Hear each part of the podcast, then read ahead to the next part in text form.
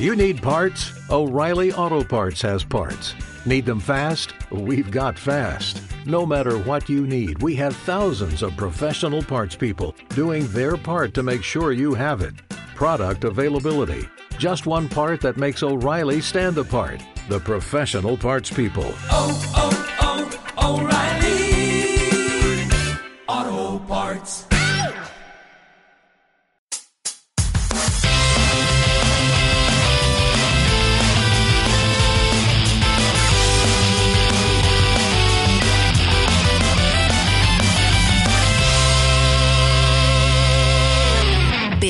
The Pod. Bienvenidos sean todos ustedes a una edición más de su podcast predilecto, Pix the Pod, eh, transmitiendo un 11 de agosto de 2019 desde la bastante nublada ciudad de Morelia, la capital del cosmos, el epítome de la existencia humana. Eh, eh, un programa número 43. Perdón, 44 ya. Y acompañado aparte de muy buenas personas. Por favor, este... Omar, ¿cómo estás, hermano? Todo bien, hermano. Otro programita más. Ya hacía ratito, todo el verano que no habíamos grabado y pues estamos muy nutridos y pues listos para hablar así de un montonal de cosas. Un mesecito, ¿no? Por ahí fue que se nos Sí, fue un entre- mesecito. entre las manos. Pero pues bueno, ya hacía falta también un descansito y pues vamos a estar aquí platicando un rato. Bueno, descansito, descansito no es como si le diéramos diario. No, pues, pero- no, es que la- no es que el hartazgo esté ahí. Pero bueno, también nos acompaña Geo, viejo. Bienvenido una vez.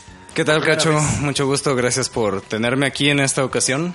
Primera vez que tengo la oportunidad de venir a compartir con ustedes, de venir a dialogar, compartir, hablar, Debatir, debatir, eh, reírse, enojarse. reírse, discutir, enojarse, discutir, Hasta encabronar. elaborar. Elaborar, claro que sí, discernir. De todo un poco. Y qué bueno que, qué bueno que, que- que se pueden juntar. Esperemos que te agrade este ejercicio podcástico. Porque, bueno, pues este, siempre es divertido y como que enriquece muchísimo las perspectivas de todos. Claro que sí. Pero bueno, entonces pasemos entonces directo a la sección de noticias de la semana.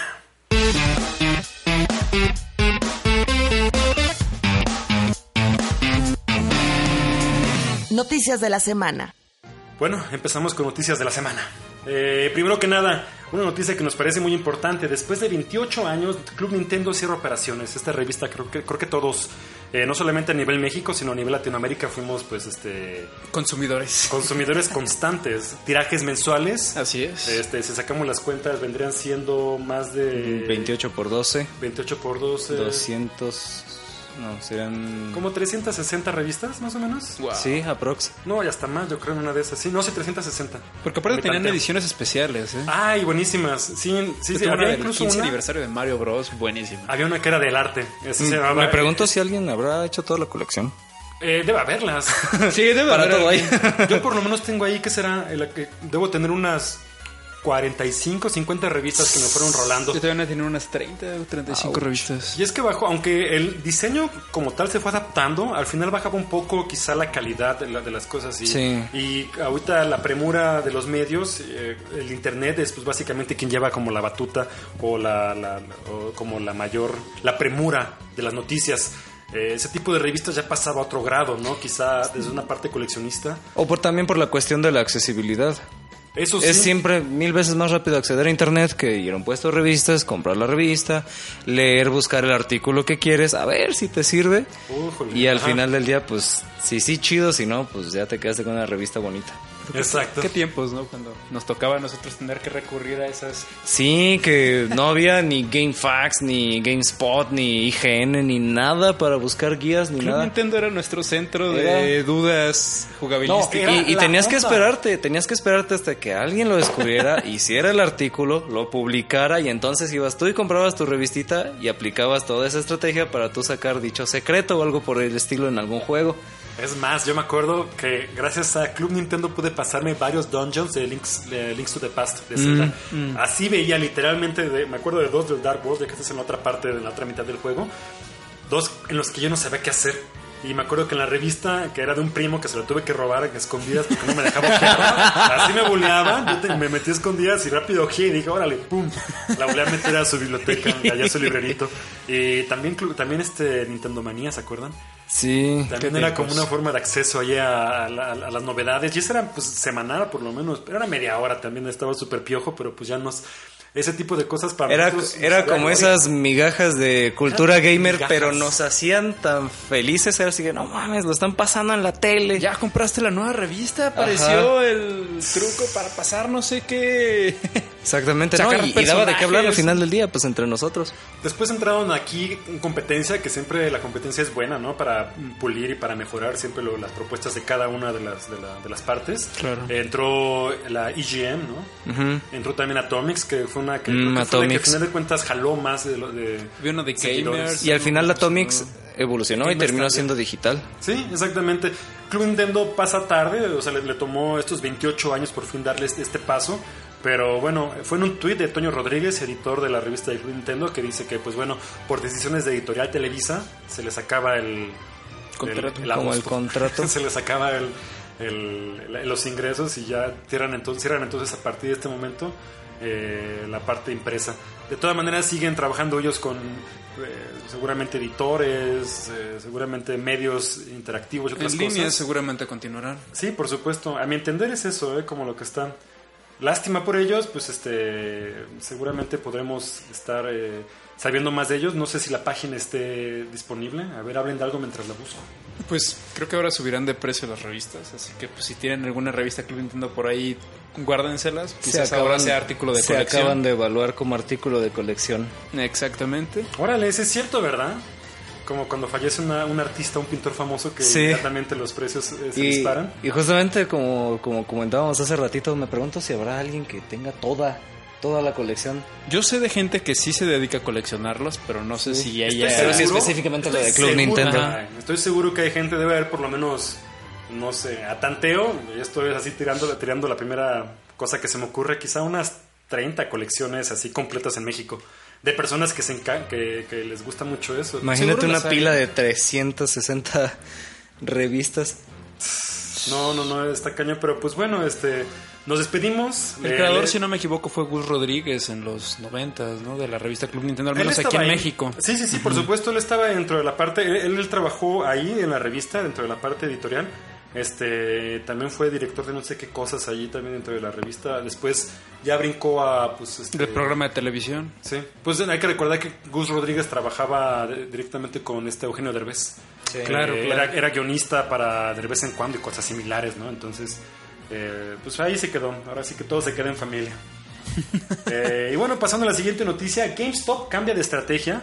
eh, de estrategia de, ventas. Bueno, como ustedes ya saben, GameStop es seguramente, bueno, sin duda alguna, el retailer más importante eh, que se puede decir a nivel internacional, porque pues este es una tienda principalmente establecida en Estados Unidos.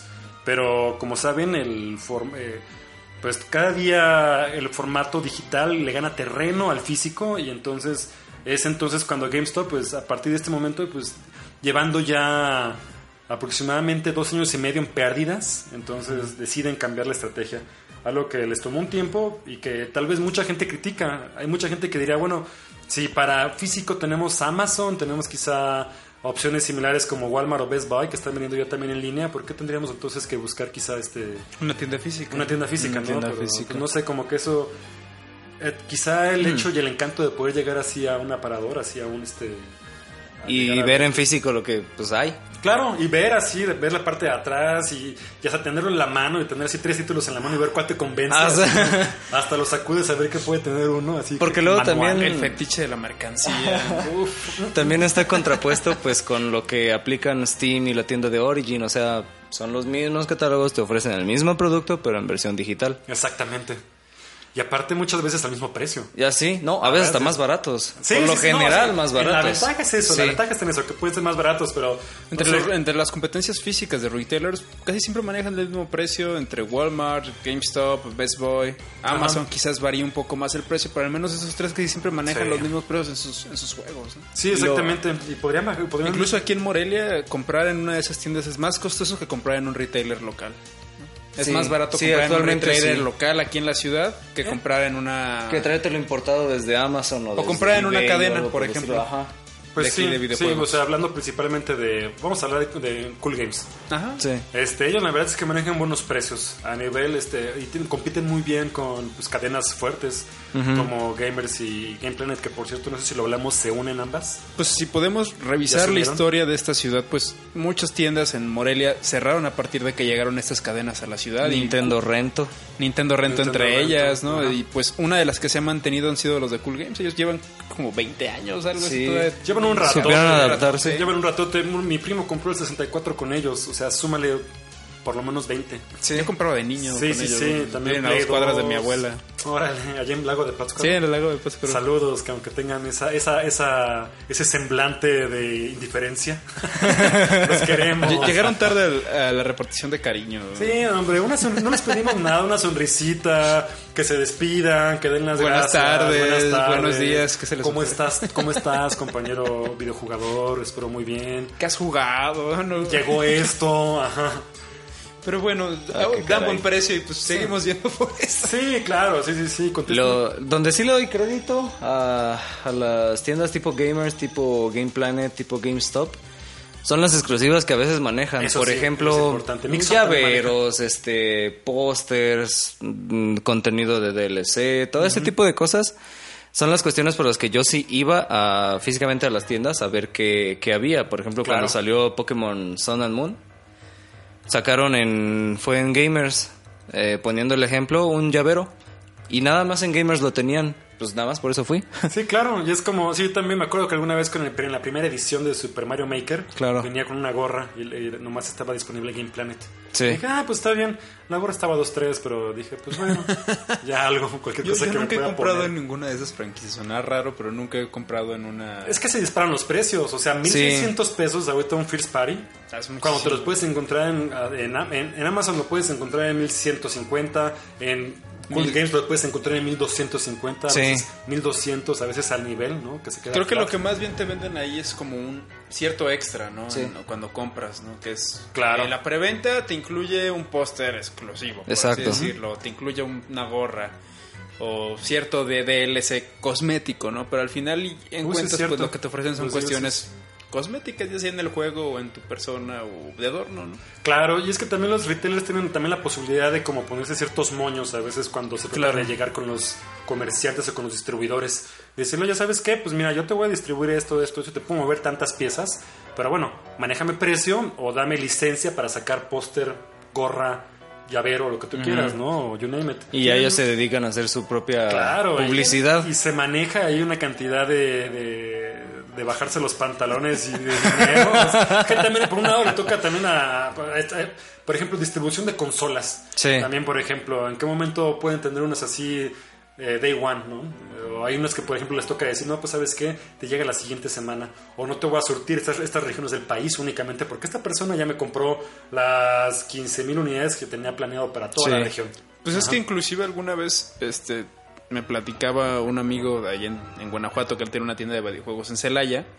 Me comentaba que muchas veces las cadenas de videojuegos grandes aquí en México monopolizaban un poco el tema de distribución de videojuegos. Entonces, eh, muchos de las pequeñas tiendas de videojuegos tenían que ir a buscarlos con distribuidores en Estados Unidos, pero al pagar distribuidores en Estados Unidos, después tienes que pagar el SAT, tienes que pagar impuestos acá en México de importación y pues Claro. infla el precio, ¿no? Muchísimo, Termina inflando el precio. Y eso fue algo muy común cuando entraron estas grandes compañías de videojuegos que pues muchas pequeñas tienditas de videojuegos empezaban a cerrar porque ya no podían conseguir precio a distribuidores aquí en porque México. ya les ganaban las grandes Mis amigos grandes de cadenas. Uruapan, que también estaban en la Fayuca, así como le llamaban, pues allá al mercadito, también era de que cada 15 días, órale, vámonos al Paso, Texas, y allá comprar todo.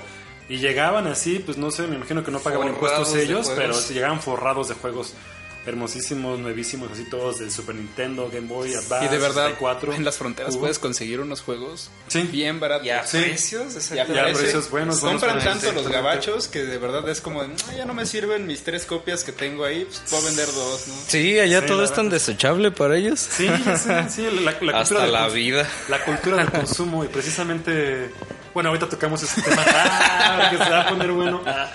Bueno, eh, volviendo al tema, GameStop, pues ahora lo que pretende hacer, aparte de que le va a tocar cerrar muchas de sus, de sus tiendas, aproximadamente el 40, del 30 al 40%, le va a tocar, pues este ya, es de empezar a, a a empe- a, pues hasta liquidar personas, lo que puede ser eventualmente un gran problema. Eso va a ser un golpe fuerte aparte de la economía, a los ingresos pues de la, de la empresa, porque tiene que pagar pues este Es una cadena. ¿no? o liquida- liquidaciones, que ese Sí. tipo de cosas pues se disparan un poco en Estados Unidos. Entonces, Eh, quizás veamos alguna modificación de precios por allá. lo va a ver. Eh, bueno, por lo menos, aparte también lo que quieren manejar es como tiendas. Van a meter un poquito más de juegos de mesa. eh, Van a seguir con esta fuerte, con este fuerte impulso a la mercancía, al merchandising. Que pues es bien sabido aquí también. Los, homólogos, los homólogos aquí, como saben, Gamers y Game Planet también Le han metido vieron que ahí está el negocio. O sea que no, no, no, no nada más de, de formatos físicos vive, vive, vive el dueño. Entonces también este me- me- un sistema de, de torneos, este torneos por, por, por sucursal, por decirlo así. O sea, al final del día le van a apostar más a la cultura Sí, por supuesto. Exacto. y a Ya- todo el fenómeno social, por así decirlo. Exacto, no, no, no quitan el dedo de los esports, incluso están con una con una firma que se llama RGA, algo así, que son los que se dedican así como a mover un poco esto de lo que son este sitios web y manejar eventos en línea, ese tipo de cosas en torno a los esports, entonces van a van a llegar ahí a una alianza importante. Eso eso va a estar muy bien. apuestas en sus tiendas y. Perdón. Que metan apuestas en esports en sus tiendas, ¿no? Que hagan mini casinos gamers. ¿no? Pequeños mini calientes, ¿no? Eso iba. Unos calientes en la Evo. Ajá. No, qué miedo. Podríamos poner un casino aquí en Morelia de juegos, ¿no? De videojuegos. Eso, eso, eso, eso va a ser este, eventualmente, escúchenme bien, va a Como ser, siga este, creciendo la industria, Sí. será ya. Sí, vale la pena también mencionar que ahorita. Lo dijo Televisa- Cacho. Y al rato como No, las no, cuestas de caballos, ¿no? Sí, en Televisa y TV Azteca ya están apostando. incluso A ver quién gana en el Need for TV Speed. Azteca ya tiene como canales, un canal, ¿no? Sí, hicieron como quiniela gamer. Sí. Órale, eso está chido. Y pues bueno, este, esto quizá puede ser el primero de los indicios hasta un cambio definitivo hacia un formato digital 100%. Eh, sin embargo, bueno, habrá buscarán estrategias que, bus- que puedan hacer de su formato de- físico algo exclusivo, ¿no? Como eh, las alianzas que tuvieron alguna vez Limited Drone Games con, con Best Buy, que únicamente ellos distribuyen Claro. parte de sus juegos. Entonces, no les toca otra más que hacer eso. Eh, igual al hacerse publishers pequeños, ni Calis o, o que otros más así como que sean muy, muy indies. Pues, No sé, hay por ahí una, una docena más de esos. Que Hay un programa acerca de eso también, ¿eh? Sí, estará chido. Creo que fue hace dos programas, ¿no? Que hablamos acerca de eso. De de que- ah, sí, sí, sí, no, de los Limited Run, Ajá. de los tirajes, de los tirajes este cortos, estuvo padre ese programa. Sí, escúchenlo en el 41, creo. Eh, pero bueno, buena suerte GameStop, lo que sea, lo que sea que te pase. Este, donde, quiera que te encuentres en los Desde aquí próximos te años. mandamos la bendición. Desde aquí, ya, ya- ya que tengo mi tarjeta de cliente frecuente de GameStop, Sí, me abonan mis 10%, 10% de compritas ahí. Que se vayan haciendo muy buen 10%. Sí. Sí, cinco juegos ya se hace otro, ¿eh? Sí, sí, sí, sí, exactamente. Sí, de 5 se hace uno. Eh, pero bueno, pasemos ahora a la última noticia que quizás es una a la que le tenemos que dedicar más, más, más importancia, ¿no? Más, prepárese para los problemas. Y más, Y más vale que teman. teman. Se- bueno, como saben, este, la semana pasada se suscitaron este, un par de atentados eh, directamente enfocados a civiles, este, más específicamente hablando hacia grupos eh, raciales, ajá, Hispanos. hacia grupos hispanos en, en- en ciudades en ciudades de Estados Unidos. Uno de ellos fue en la ciudad del Paso, donde una persona armada entró a un centro comercial atacando únicamente a personas con apariencia o de origen hispano. Este atentado dejó una, una- un saldo de 20 muertos este, y, mucho, y como aproximadamente unos 5 o 6 más heridos. Un día o dos después, en otra ciudad de Estados Unidos, no se acuerdan bien, creo que es Culver City, Culver City, no me acuerdo. Este, también hubo otro atentado similar donde esta vez hubo pues eh, seis muertos. Entonces creo que mm, todo esto pues es algo que se ha visto que sucede en Estados Unidos este, con, alguna, con alguna frecuencia. Sabemos que esto puede suceder una vez o dos al año.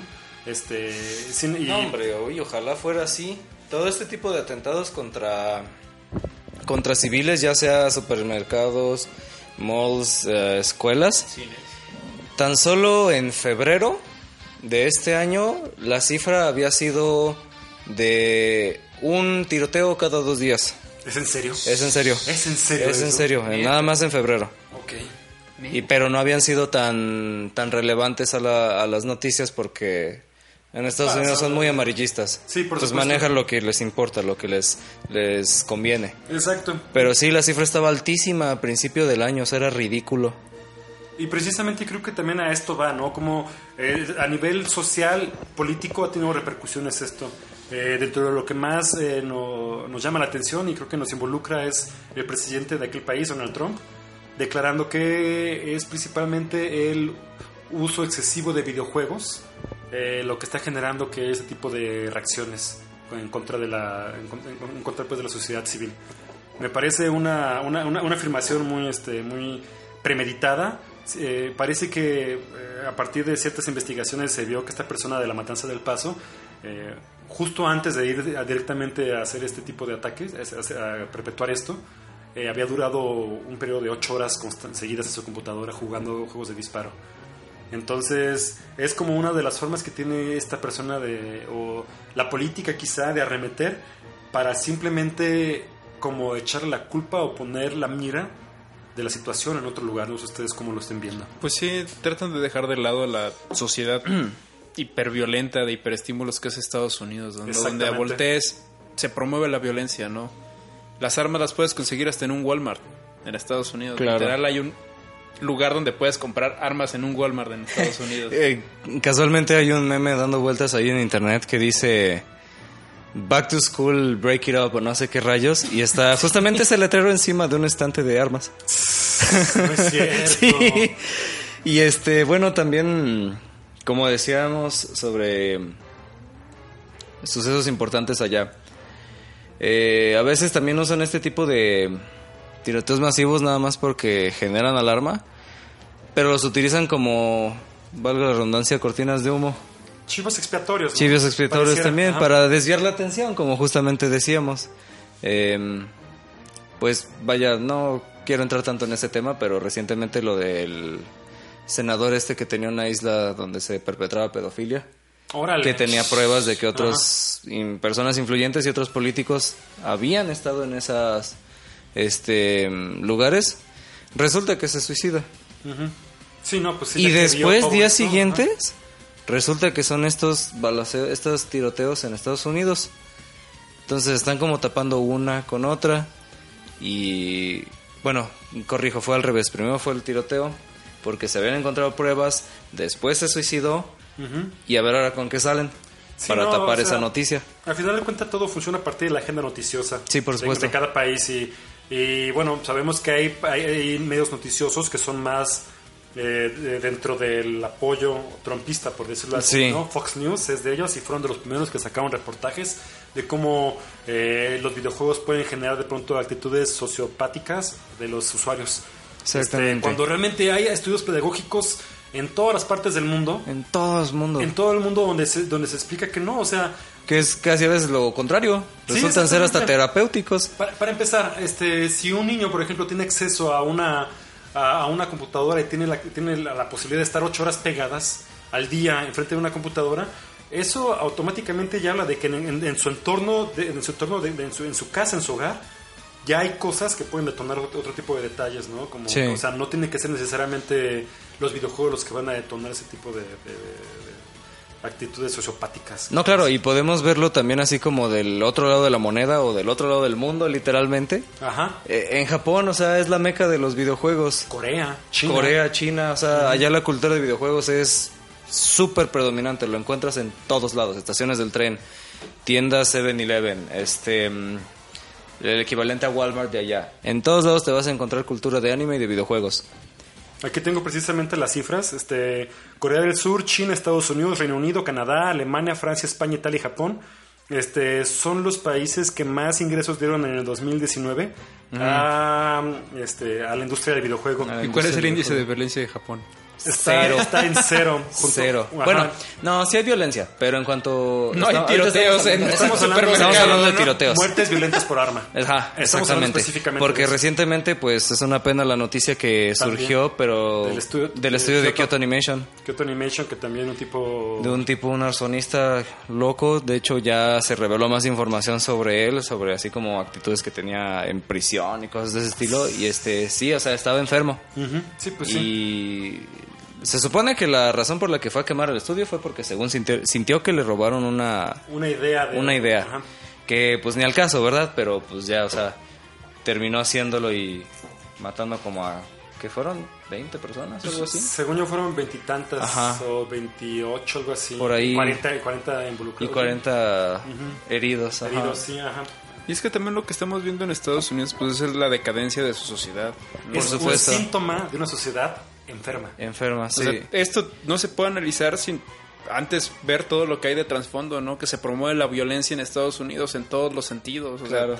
Hombre, en Estados Unidos la, la vida no vale nada. O sea, te matan por menos. Todo es dinero, todo se reduce a tiempo a cambio de dinero y en general su vida es eso, ¿no? Yo, mi familia ya es lo que siempre me dicen, o sea, acá yo me siento como una hormiga, no tengo tiempo de Sí. otra cosa más que de trabajar y todo pues es sí. trabajo, trabajo, trabajo, trabajo, trabajo, no tengo tiempo para mis hijos. Que aunado a eso, o sea, junto a eso, lo que ellos llaman libertad.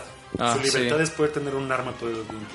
Su no Second tener el Amendment. arma, sino aparte, este, ¿cómo, cómo con la Second Amendment? ¿Cuál es? Eh, sí, el- la segunda enmienda. La segunda enmienda, ¿verdad? Sí, Y sí, creo que en Texas se pueden portar en lugares públicos, Se- o sea, se- tú puedes ir cargando tu, que, ¿eh? Tu cuerno de chivo. tu cuerno de chivo en la calle. Tengo entendido que si vas armado tienes que, tienes que tienes que enseñar lo que traes.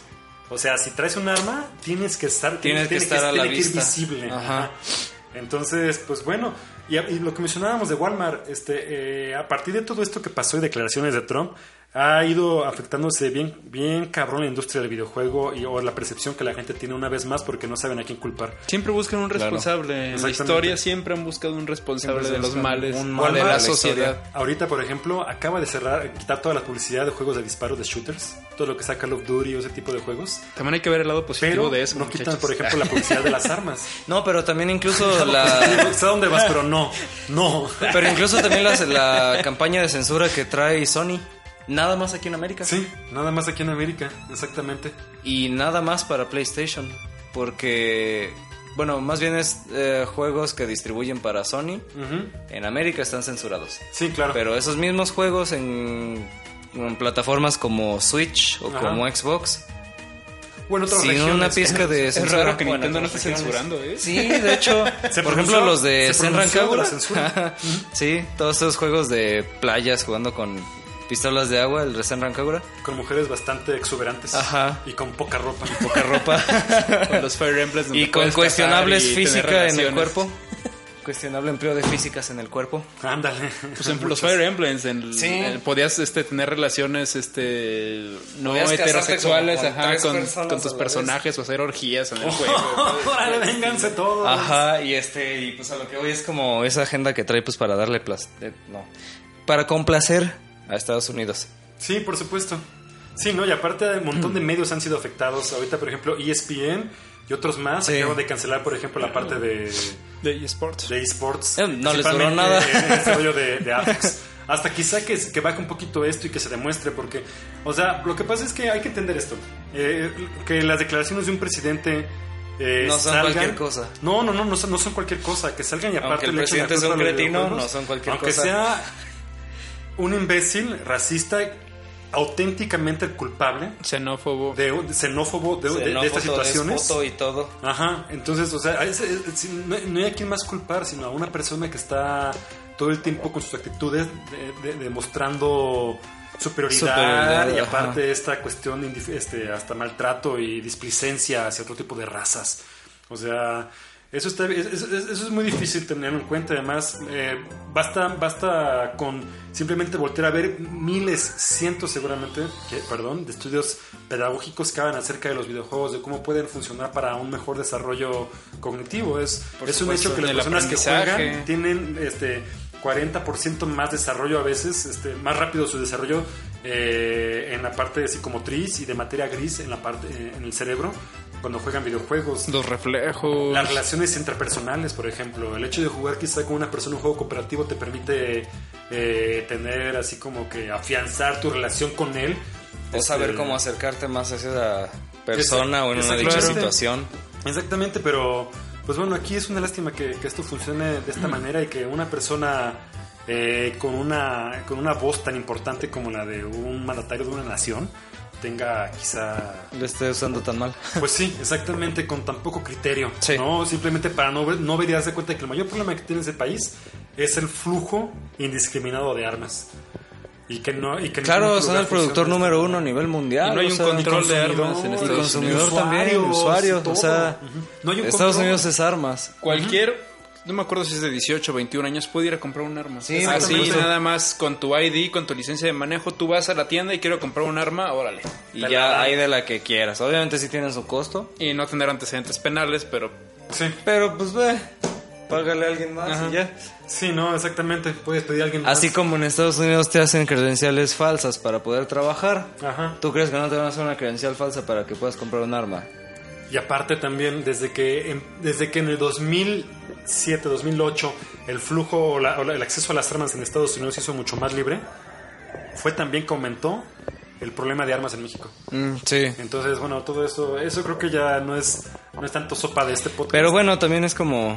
Pero creo que va- otro lado, porque de acá se van drogas. ¿no? Podcast armamentista. Ah, sí. De denuncia social, hombre. Todos somos unos rojillos. Se Eh, corto. Pero sí, creo que. entonces- Al final del día recae en la misma cultura y en la misma sociedad que, como dices, está enferma. O sea, la desigualdad, todo el racismo, todo el odio, todo el miedo incluso que hay allá, es lo que está propiciando a, a que se tomen estas acciones. Completamente. Y no es la primera vez, ¿no? En los 80s, en los 90s, la música era el culpable de los males. Sí, por ¿no? supuesto. La música peleó también una batalla legal allá en Estados Unidos. En Y le echaban la culpa a los hippies. Ajá. En los 700 se, se culpaba la- a, la, a la pintura y a la literatura. Sí. En ese momento también por andar llevando y inspirando pensamientos de anarquía, ¿no? Entonces- los renacentistas y Pues posteriores. ahora pues tendremos que pelear alguna batalla, tendremos que esperar y pues aguantar, ¿no? Porque ya también ahorita están con eso de los impuestos y... ay, Ay, ay, ay. híjole, eso también es otra cosa también. Sí. Trump quejándose de China. Este, Y vamos a aparte, hablar en el programa de radio. quejándose y haciendo alianzas, así como de, ¿qué pretendes? Sí, no, la verdad es que a estamos a un nivel interesante, a nivel sociopolítico. Eh, creo que muchas cosas pueden pasar en los próximos años. Meses, incluso. Meses, exactamente. Incluso sí, se ve muy rápido. Es que se empiezan a perfilar los primeros cambios y que sean los más importantes y más trascendentales. Yo creo que los Claro. próximos cambios generacionales que nos va a tocar vivir en cuanto al mundo de los videojuegos. Eso sí. Uf, pero bueno, eh, creo que con esto cerramos entonces la sección de noticias. Los invitamos siempre a la reflexión, tengan en cuenta todo lo que pueden percibir de los medios, sean críticos, sepan lo que escuchan, investiguen, eh, no se queden a veces con la primera opinión. Eh, hay muchísimas cosas, todo tiene pros y contras, claros, claros y oscuros, entonces eh, como usuarios y como personas que disfrutamos de este mundo lúdico, pues cultivémonos de todo lo que nos, de todo lo que nos rodea. En fin, pasemos De a la todo sección. un poco sin perder criterio. Exacto. Pasemos a la sección entonces de Geek Spotlight.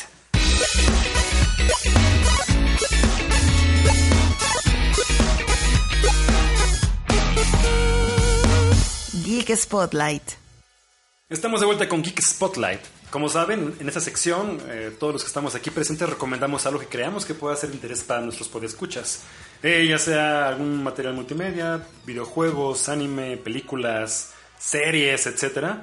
Y pues bueno, hablamos un poco respecto de, sus de los procesos o ahondamos, quiero decir, en los, en los detalles de, este, de esto que queremos recomendar.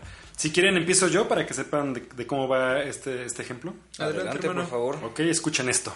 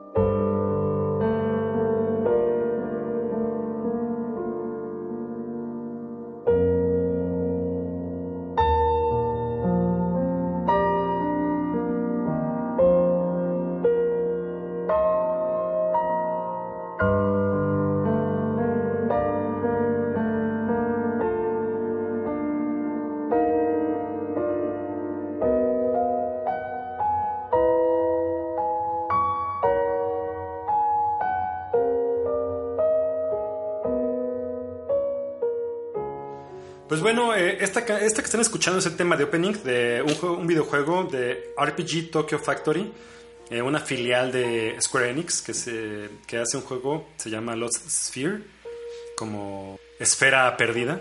Eh, ellos ah, es su segunda su segundo juego que tienen principalmente como estudio porque ya muchos de los integrantes se habían trabajado antes con algunos estudios dentro de Tokio y alrededores pero bueno el primero se llamaba Ayam Setsuna que si lo llegaban a jugar también es un juego eh, RPG por turnos a la vieja escuela este es un RPG por turnos también pero que cambia quizá un poco la mecánica porque te permite un desplazamiento eh, en, una, en una superficie mientras peleas con los enemigos eh, el juego va principalmente de eh, un mundo donde la gente vive de manera normal, sin embargo, eh, las cosas empiezan a desaparecer. De pronto, ciudades enteras, eh, regiones geográficas enteras desaparecen y quedan cubiertas por una especie de neblina. Eh, la gente de pronto desaparece y, empiezan a dejar como espacios en blanco, eh, familias preocupadas. Este, entonces, el, personaje principal que se llama Kanata junto con otros de sus amigos empiezan a investigar al respecto de qué es lo que está pasando. Eh, conforme empiezan a adentrarse en la historia, eh, ven que todo se remonta a una civilización, eh, seguramente de miles de años antes, donde ya habían pasado anteriormente por este proceso y se dan cuenta que simplemente puede ser como una, un proceso por parte de deidades, principalmente la luna, que lo que hace es que destruye y construye sociedades conforme va pasando el tiempo. Entonces, bueno, eh, conforme se desarrolla la historia y se van a- a- a- metiendo nuevos personajes y compañeros a la aventura, muchas de las cosas se empiezan a develar de, de- este, de esta historia, ¿no? Por ejemplo, quizá los orígenes, por qué esta persona actúa de esto, por qué de pronto hay este, de pronto traiciones incluso. Eh, eh, después de unas 10 horas de juego puedes tener acceso a unos como trajes que te puedes equipar durante la batalla, que te van a dar acceso a mayores poderes, quizá este, también mayor velocidad, mejor defensa y también este, como hasta más salud. Eh, el juego, la, la nivel musical está muy muy bueno. A decir verdad, no es un RPG que pueda entrar directamente así como en el Salón de la Fama. Hay muchas cosas que yo creo que pueden como... Que en las que pudieron mejorarse. Creo que el estudio es... Es como el estudio es joven, también se dan ciertas ciertas libertades como de andar este de pronto ahí medio menciando por decirlo así como que a veces de pronto pueden hacer enemigos muy difíciles cuando todos los demás son fáciles cosas que de pronto te pueden matar o enemigos o jefes que al final de que los derrotas este explotan y te matan. Entonces es como bueno ese tipo de cosas ah, no tiene quizá por qué haber cabida si el si quizá Lleva ese ritmo el juego. Lleva, ajá, si llevas un ritmo en el que estás creciendo, haciendo, haciendo leveling, ajá, y de pronto ya pasas y todo, batallas de una hora y de pronto te matan al final nomás porque es como una forma Súper anticlimático. súper anticlimática, sí, y que, y que rompe un poco la, la- la intención, quizá porque quizá la, la, la- la forma o lo que ellos pretenden es de que tú vuelvas a intentarlo y que sepas que ahora te va a matar, pero pues, o sea, no es un juego de plataformas, ¿no? O sea, es un RPG donde tú sabes que, que conforme las habilidades y la estrategia que tomes, puedes pasarlo. Eh, en fin, eh, creo que también a nivel el apartado gráfico el juego también está muy bonito. Los escenarios, las ciudades, la historia también es, es- muy interesante, incluso mejor que el juego y sus mecánicas. Pero pues no sé, lo recomiendo mucho. Eh, este mes, a finales de este mes, ya va a salir el último, el- la última de sus entregas de este ah, Tokyo RPG Factory. Oninaki creo que se llama, hablamos en el, programa de radio, creo que Mario tuvo la oportunidad de bajar el demo. Y este pues ya es un hack and slash, sigue siendo un RPG, pero ya cambian un poco el concepto. Como que se puede ver quizá una evolución del personal, de los involucrados en este estudio, a partir de los juegos. Entonces, pues, denle una checada, el juego es muy bueno. Puede ser divertido, este, sí les puede tomar unas 30, 40 horas y de alguna forma hasta hay formas de poder, de a veces hasta romperlo, si no, si, si, si te sabes equipar algunas cosas y saber qué es lo que, qué- de, de qué va de pronto el escenario, los enemigos. Pero fuera de eso, pues este, es, lo recomiendo. La verdad es que sí puede estar muy bien. Pero sobre todo si te gusta, si eres fan del género, si te gusta como experimentar y ver propuestas quizá no tan convencionales. Lost Sphere está para PlayStation 3, Nintendo Switch y también está para Steam. Entonces, pues denle su checada. Hay donde jugarlo. Hay donde jugarlo, sí, no hay, no hay pretexto. Eh, no sé, alguien más que quiera, este, véngale, Omar, por favor.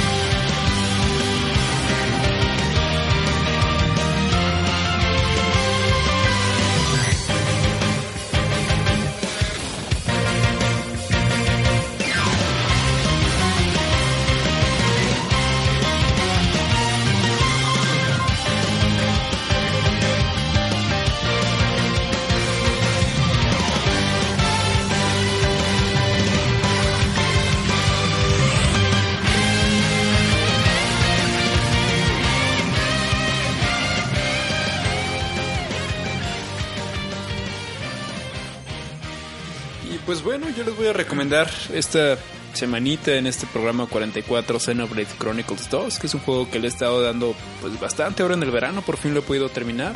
Es un juego que se encuentra en exclusiva únicamente para la Nintendo Switch. Es un juego que sale por ahí del 2007. Sale unos meses después de que sale el de Legend of Zelda, el Breto. Y pues es que desgraciadamente cuando sale se ve opacada por la salida de Zelda y pues no tuvo el repunte en ventas que Nintendo hubiera querido, aunque la crítica sí lo aclamó, ¿no? Es un juego, un RPG por... un JRPG, ¿no? Pero deja un poco de lado esa fórmula del RPG por turnos tan tajante de las batallas de te toca a ti, te toca a mí, ¿no? Pego, yo entro y... Más action RPG, me imagino. Y empieza a ser una especie de action RPG, pero siempre también todavía con la pizca de estrategia que tienen los JRPGs, ¿no?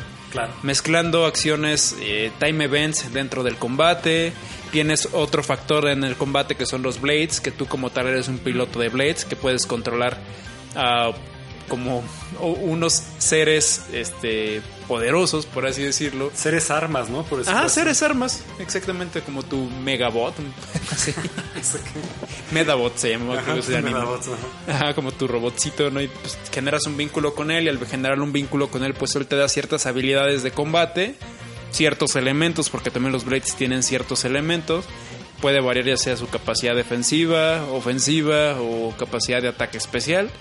Y pues tienes que plantear tu estrategia. Es un juego con una historia muy increíble en- personalmente. Es un juego que me impactó, que me atrapó mucho en la historia desde el principio porque te pone en la piel de un chico donde te encuentras en un planeta que se encuentra dividido. Es un planeta que, es- que está en los cielos, por así decirlo, ¿no? Donde cada ciudad son titanes diferentes. Entonces estos titanes vienen de algún lugar. Entonces este chico lo que trata de ir es al principio, al origen de donde vienen todos estos, estos titanes. Entonces se va enfrascando su, su historia, luego se encuentra con otra chica que se llama Pira, que es como una...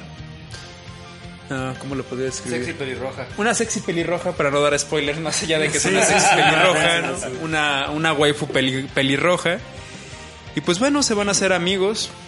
Y pues ahí empiezan las aventuras, ¿no? Es un juego que pues sí hay que planteártelo muy bien la estrategia, porque es sí tiene una curva de dificultad que al principio el juego se te va haciendo muy fácil los combates, pero que de repente te suelta así el, el vergazo de un jefe que pues topas con pared, ¿no? Y pues ahí sí tienes que regresarte, tienes que hacer un Tienes montón de, de misiones secundarias, tienes que irte a otros lugares para conseguir unos ítems y pues hasta entonces puedes pasar a determinado momento de la historia y es algo que te va haciendo a lo largo del juego, o sea, sí te va motivando a hacer eh, misiones secundarias. Si no las haces no vas a poder avanzar en el juego. Eso puede ser bueno, puede ser malo. Bueno, porque pues te enfrascas más y te empapas más del mundo de Xenoblade. Malo porque pues sí tienes que invertir bastantes horas de tiempo. Diluyes, ¿no? Me imagino la historia a partir de que tienes que... Ajá, que tienes que clavarte en otras cosas, ¿no? Hay una gran variedad de monstruos, que eso es algo que a mí me gusta mucho, que entonces pues hay demasiadas variedades de estrategias y de combates que tienes que plantear. Los Blades se acaban convirtiendo también en una cuestión hasta de coleccionarlos, aunque no te sirva. Como Pokémones. Ajá, como Pokémon, entonces vas buscando este cristales primordiales para abrirlos y que te salgan Blades nuevos, ¿no? Órale. Y eso está chido en parte. Como maquinitas, así como las... Pachinko, digo, Como no, gachas. cachapón, como gachas. Ajá, Ajá. son como unos cristalitos que cuando los abres sale un Blade, ¿no? Uy, no manches. Maldito gacha. Y esa, esa clase de juegos me, me atrapan bastante y lo bueno es que después los puedes combinar. En combate puedes tener hasta tres Blades. Órale. Entonces puedes combinar entre los tres, puedes combinar eh, las habilidades de ellos, puedes plantear tu estrategia a partir de eso, también dependiendo del enemigo al que te enfrentes, ¿no? Y eso es algo que lo hace un combate muy profundo, muy intenso y a la vez también complejo, pero que a la vez el videojuego en las primeras 10 horas de juego te va explicando cómo funciona todo el combate, ¿no? Porque de verdad es muy 10 complejo. horas. No manches, 10 horas, un tutorial de 10 horas. Después de Fácilmente jugar- todavía hasta como después de 10 horas te siguen explicando en qué consiste el combate del juego. Después de jugar tantos juegos móviles donde sacas tiros al azar y te salen cosas raras o comunes, creo que no estoy muy... No me llama mucho la atención esa mecánica sobre las blades. Pero de verdad cuando lo comprendes Pero se vuelve bueno. muy satisfactorio. El, el poder controlar ese sistema de combate con los Blades es muy satisfactorio porque aparte de que tienes a, a- a tus tres Blades, hay otros dos compañeros que están en el combate contigo. Entonces Ah, claro. ellos también, También tienen, tienen otros tres blades. tres blades, por así blades decirlo. en total en la Entonces tienes nueve blades en las batallas que los puedes ir intercambiando en la batalla, puedes ir planteando la estrategia, ¿no? Oye, y este, como cuántas horas más o menos se puede decir que tenga la campaña? Porque hay gente, La campaña sí te debe llevar unas 40 a 50 horas. un amigo que de repente me veo cuando así como me meto a su perfil de Switch, que veo cuánto ha jugado, lleva como 350 horas. Pero de ahí Te ver ahí lo que tú quieras, ¿no? El mundo es inmenso, de verdad. Yo creo que es de los mundos en un JRPG más grandes que yo haya jugado. Porque aparte de eso ya hay una expansión en el videojuego. Ah, sí, es ¿no? cierto, ya debe ser un DLC, ¿le vas a entrar o...? Aún no me decido porque tengo todavía otros juegos pendientes que quiero jugar antes. Me Por ejemplo, Nino Kuni, a mí también, Nino Kuni 2. Nino Kuni 2 también lo tengo. Lo compré en Steam, por cierto. Juegazo, ¿eh? Ahorita voy en la parte después de que llegas al como esta como región como asiática. Ajá. Después Ah, de que el, el de los daditos. Ah, claro, no. y que sí, destapas sí. toda la tranza que había. No tanto, y ¿no? todo eso. Va- va- vas más o menos adelantado, pero no, falta bastante. Sí, yo sé que me falta bastante, entonces estoy ahorita dándole al Nino Kuni 2. es hermoso el videojuego gráfico, eh, visualmente lo disfruto tanto. Sí. Pero pues bueno, yo les recomiendo mucho Xenoblade De Monolith Software. de Monolith Software, ¿no? Que ya tienen otros videojuegos hechos ellos, ¿no? Han hecho varios para. Desde el Nintendo 10 empezaron a hacer algunos. Bueno, los Xenoblade han sido de ellos. Xenoblade Los 1, Xenogears también fueron de parte del equipo de lo que después se convirtió en Monolith. Exactamente. Todo, esa, todo ese equipito. Todo ese equipito acabó en, en esta compañía desarrolladora. Y pues yo lo recomiendo mucho, sobre todo si son jugadores experimentados en los JRPGs y quieren una experiencia nueva, algo que los haga dar aires frescos. Perfecto, compadre. Pues ahí lo escucharon. Anímense. Y aparte no está caro, cómprenlo. Sí, no. Mm. sí, hay una versión por ahí especial. Y hasta un control que salió. Un espe- Ay, está genial. Sí, la pero- edición de Xenoblade Chronicles. Sí, sí, sí. Y el control, sí, sí, sí está. El control pro del Sub- Switch. Subió mucho Ajá. de precio. Por cierto, otra cosita rápida, no necesitan jugar al primero para entender la historia del segundo. Ah, no, ¿verdad? No, no, son como com- completamente distintas. Creo que van a nomás hacer ahí como una especie de cameos en este DLC del primero. Para el segundo. Pero fuera de eso, no tienen que jugar el, el- el primer Xenoblade que salió para la Wii como- original y que salió también para la Neo 3DS. New 3DS. Hasta ahorita, ¿qué tantos Xenoblades hay? Hay tres Xenoblades, hay dos de la serie principal y hay otro Xenoblade que es como un spin-off. El Xenoblade Chronicle X. El ah, X es que el es tirándole un poquito ¿no? más a Fan- Fantasy Star Online. Sí. Que es tirándole más a este lugar donde. Exploración de planetas. Exactamente. Que se ve buenísimo y lo compré. Uy, lo Fantasy jugué Star 8 horas y dije, "Mm, ocupo jugarlo con alguien y lo dejé. Pero también un primo mío duró las 250 horas en ese juego. Fíjate que ese se me antojó mucho cuando salió para la Wii U. Desgraciadamente no lo he podido. Ojalá, a ver si luego lo jugamos. Estaría bien, ¿eh? Si no, este, a ver si sale una reedición, porque es un juego tan ambicioso que me parecería una mala decisión que se quedara únicamente en un. O sea, pues en. Pues yo creo que no estaría tan descabellado creer que Nintendo se lo trajera para Switch después. Ah, ¿eh? vale, que haga algún tal. remaster, le mueva algunas cositas. Xenoblade y- Chronicles X2. X2, XXX. se salen todas las waifus así. todas las waifus. acá. Jalo. Quiero. Pues bueno. Y pues bueno, ahí está mi recomendación. recomendación, hermanos. Perfecto. Geo, tu turno.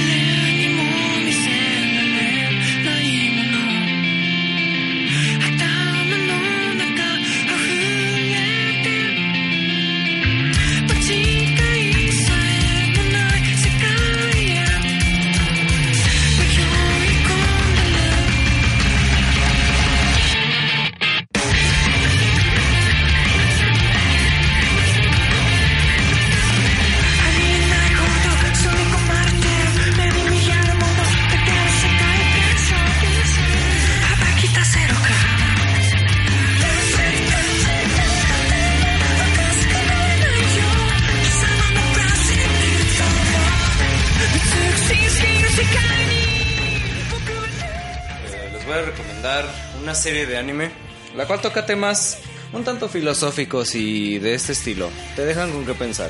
Y va muy de la mano ahorita con lo que, con todo el hype que traemos gracias a Cyberpunk 2077. Este, porque precisamente esta serie es también del género cyberpunk. Es entre género policial, género cyberpunk y pues por ahí va más o menos. ¿Cómo se llama? Eh, la serie se llama Psycho Pass. Ah, claro. Psycho Psycho Pass. Pass. Eh, es un juego de palabras entre como un pase psicológico y la palabra psicópata en inglés. Que pues vaya, va, va de la mano. Esta serie fue producida por eh, el estudio IG de Estados Unidos y fue escrita por Gen Urobuchi, este aclamado de uno de los vaya de los mejores escritores en, en Japón. Ha tenido varios este mm, varios éxitos y varios ah, reconocimientos. Ha ganado algunos concursos y cosas de ese estilo. Eh, también él creó Fate Zero, creó la serie de Madoka. Órale. Este, sí, de Gen Urobuchi. De hecho, a él le apodan, muy seguido le apodan Gen Urobutcher. Uro Butcher. Porque en todas sus series hace un matadero. Ajá. Siempre anda haciendo un matadero. Un carnicero. Y bueno, al final del día la historia de Psycho Pass eh, toma lugar en un futuro distópico autoritario donde hay sensores públicos omnipresentes. Entonces todo el tiempo te están escaneando, este, están escaneando tu estado mental para ver que tus niveles de estrés no sobrepasen un, un umbral Un umbral, ajá. en el cual pudieras cometer un crimen. Entonces, este mismo sistema tanto te analiza para que estés tranquilo y no vayas a cometer un crimen, como te analiza tus preferencias para que eres bueno, qué podrías hacer, y de esa manera este sistema te da como la fórmula o la solución de la felicidad. Entonces, si tú sigues lo que el sistema te está dando, te garantizan que vas a ser feliz. ¿Por qué? Porque es para lo que tú estás hecho y para lo que de todo lo que te gusta, lo que mejor podrías desempeñarte. Eh, sin embargo, pues al final del día, pues somos humanos. Eh, todo este tipo de conflictos siempre van a llegar a nosotros. A, veces no siempre queremos hacer algo para lo que somos los mejores, ¿sabes? Simplemente nos gusta hacer esto, pero pues, es una porquería, ¿no? Pero te gusta y al final es lo que tú quieres hacer. Entonces, pues sí. Se, se trata de mantener los niveles de estrés al mínimo para que no haya no haya crímenes y entonces la historia sigue las eh, aventuras o desaventuras de un grupo policial que precisamente se encarga de ir a, a revisar qué está pasando con, con esta persona porque tiene los niveles de estrés altos y el chiste es que van a mm, aplacarlo antes de que vaya a hacer algo. Si ya es, porque ya es, mm, los mandan cuando ya están en niveles inminentes. Si ya lo hacen, pues ya es o aprender o matar, dependiendo de la gravedad. Muy distante la actualidad. ¿Qué más les puedo decir? Ándale, Sí, ¿no? ahora que todo el mundo anda con su reloj, estos. con sus este, relojes, sus monitores. Inteligentes. Hay un juego, ¿no? De Sí, hay un juego. Que es novela gráfica. Ajá, exactamente, pero este es como un pequeño spin-off. Ok. Mm, mm, ¿Dónde está? Ah, sí. El anime empezó a ser publicado por ahí del 2012. mm, fueron 12 capítulos, creo. Terminó más o menos en el 2013. O sea, nomás son 12 capítulos la serie. Eh, No porque hay, hay es Ah, la primera temporada, eh, la segunda temporada, película y ahorita en, en octubre viene la tercera temporada. Órale, no, pues está para que empiecen a ver ahorita. y Es buen momento antes de que Claro. sean muchos. Y pues bueno, tocando más, mm, acercándome más un poco a los temas que aborda esta serie, este, pues muchos críticos han notado que aborda temas tanto sociológicos como psicológicos, como por ejemplo cuál es el precio de vivir una vida sin estrés. Y en este caso, hipótesis. en este caso, eh, pues es, es, una- es explorar esos temas al final de cuentas. Eh, el precio es la felicidad. Algunos la tienen, algunos no. Este, mm, ¿qué más? Pues te plantean cómo sería la autoridad de algo omnipresente y omnisciente en la Tierra. Por ejemplo, un dios. ¿Cómo se desarrollaría pues la sociedad a través de, de esto? Porque literal es como ese sistema te pone por dedazo donde cree que debes estar. Donde mejor te desempeñarías. Como algo muy alienado, ¿no? Casi como una especie de fascismo. O no fascismo, pues, pero. Pues sí, sí. porque- O sea, es un control. Eso sí, exactamente, es un control ah, te ha eh, alienado completamente a tus circunstancias. Sí, claro. Controlan las condiciones. Ahora sí que cómo te relacionas, qué es lo que haces, qué es lo que te gusta. ¿no? Órale, ajá. Exactamente, y pues también es como te quitan tu, tu individualidad, porque no solo es cómo tu carrera contribuiría mejor a tu felicidad, sino también contribuiría mejor a la sociedad, Claro. al todo, exactamente. Entonces es como pues toda esta red de que uno beneficia a otro de todos y el chiste es de que todos van a estar eh, pues en las mismas, en estar feliz, en estar sin estrés, cosas de ese estilo.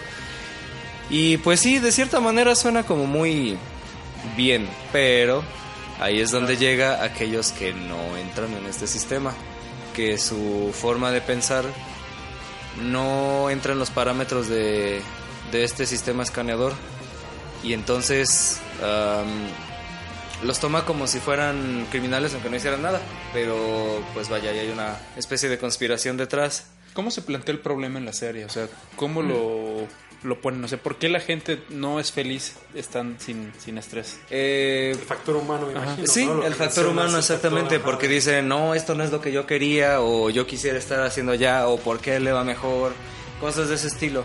Este, o simplemente, en un caso, porque desafían al sistema. Simplemente ajá. van en contra de, o no entran en sus parámetros. ¿Se estresan mucho? No, ni siquiera porque, vaya, entrando un poquito a detalles de la serie, te muestra tu nivel de estrés con un número, te escanean y te muestra el número. Entonces, por lo general están entre los 80, 100, si se acercaba a, a niveles es- de estrés altos, 200. Si ya iban a cometer un crimen, 300, 500. Órale. y eso, eh, ese nivel daba con la gravedad del crimen que iban a hacer. Pero entonces llega alguien que tiene un cero. Siempre. Está fuera del, del radar. Y más adelante llega alguien que tiene 999. Entonces te plantean los dos polos de este sistema y por qué es tan... Porque es, pues al final del día distópico. Una distopía pues es fallida. Claro. ¿Y en qué, ram- en, qué, en qué- en qué plataforma se puede encontrar? Ah, creo, ¿Crunchy o- creo que sí está en Crunchyroll. ¿Tú dónde lo ves? Anime Eh, latino yo en es- Gogo Anime. Anime, Eh, FLB. sí.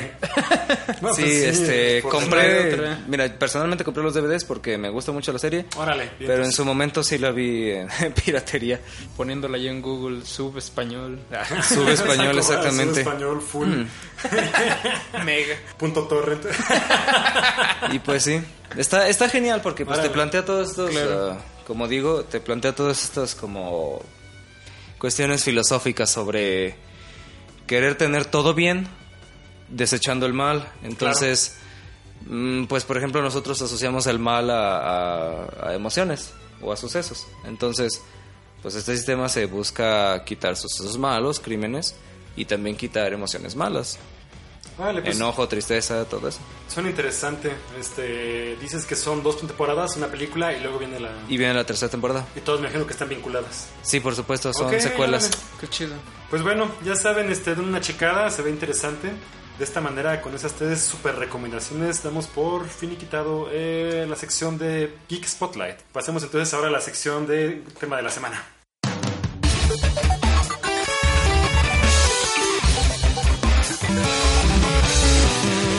Tema de la semana. Estamos de vuelta con el tema de la semana. Y para el tema de la semana eh, nos pareció importante poder ahondar un poquito más acerca de la cultura del videojuego, pero no solamente a partir de lo que se percibe o de cómo la consumimos, sino a nivel casi de historia y antropológicamente incluso, viendo cómo puede funcionar esto de, de los videojuegos, eh, específicamente el concepto de los videojuegos clásicos. Eh, Nos parece interesante hablar de ese tema porque, bueno, eh, si hablamos acerca de los clásicos, podemos hablar de de un montón de obras que a lo largo de la historia han- nos han, han marcado. Y no solamente eh, quizá en los pasados años, sino podemos hablar, no sé, para este, para este, para este tema en particular creo que no, tenga- no, no tengamos miedo de, de, toma- de auxiliarnos quizá de, otras, de otros tipos de, de va- variantes artísticas, como puede ser quizá la literatura, ¿sabes? Eh, el cine, la escultura, la pintura tenemos que entender los conceptos clásicos desde muchas de sus formas porque en sí pues este no es que ahorita vayamos a definirlo exactamente como bi- bien como podría serlo porque creo que es algo que tendremos que ir- Esperar. pues que esperar quizá se puede esperar y también es algo también en su naturaleza muy abstracto muy muy muy arbitrario porque no siempre se puede llegar inmediatamente a una concepción como tal no también, por ejemplo, hablando específicamente de los videojuegos, no si contemos con una, no es que la ONU misma cuente con alguna academia, premios exclusivos o, o quizá un salón de la fama impuesto, quizá. Creo que el término que se maneja en los videojuegos es la palabra retro, ¿no? Más bien como para referirse a videojuegos clásicos. Yo creo que en el mundo de los videojuegos es- esa es la palabra que llegamos a utilizar, ¿no? Es que sí, también porque te planteas que, um, desde qué periodo un juego se vuelve clásico. Porque, Exacto. por ejemplo, yo me gustan mucho los juegos actuales, pero pues, no los considero precisamente clásicos.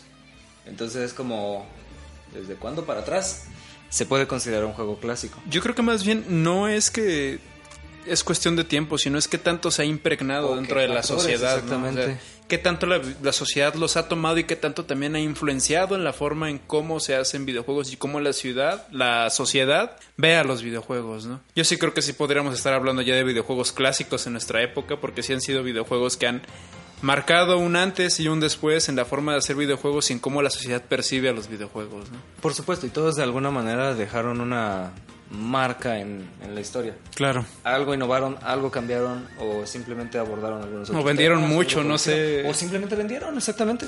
¿Qué les parece si entonces empezamos por definir qué significa la palabra clásico? Según este, muchos de los diccionarios lo definen como que se considera como un modelo digno de imitación en el arte o la literatura. Eso por un lado. Entonces ya podríamos... Ya estamos tocando que los videojuegos también podrían ser considerados arte. Ah, por- es- es- es- eso por supuesto que sí. Si eh, partimos a partir de casi cualquier manifestación humana que tenga un tipo de Expresión. expresión de su tipo, por decirlo así, de, de- de su poética propia. Claro. Que se represente. Y que se ser, represe- sí. por, por supuesto, tiene razón, que se represente a sí mismo, eso ya estamos hablando de arte.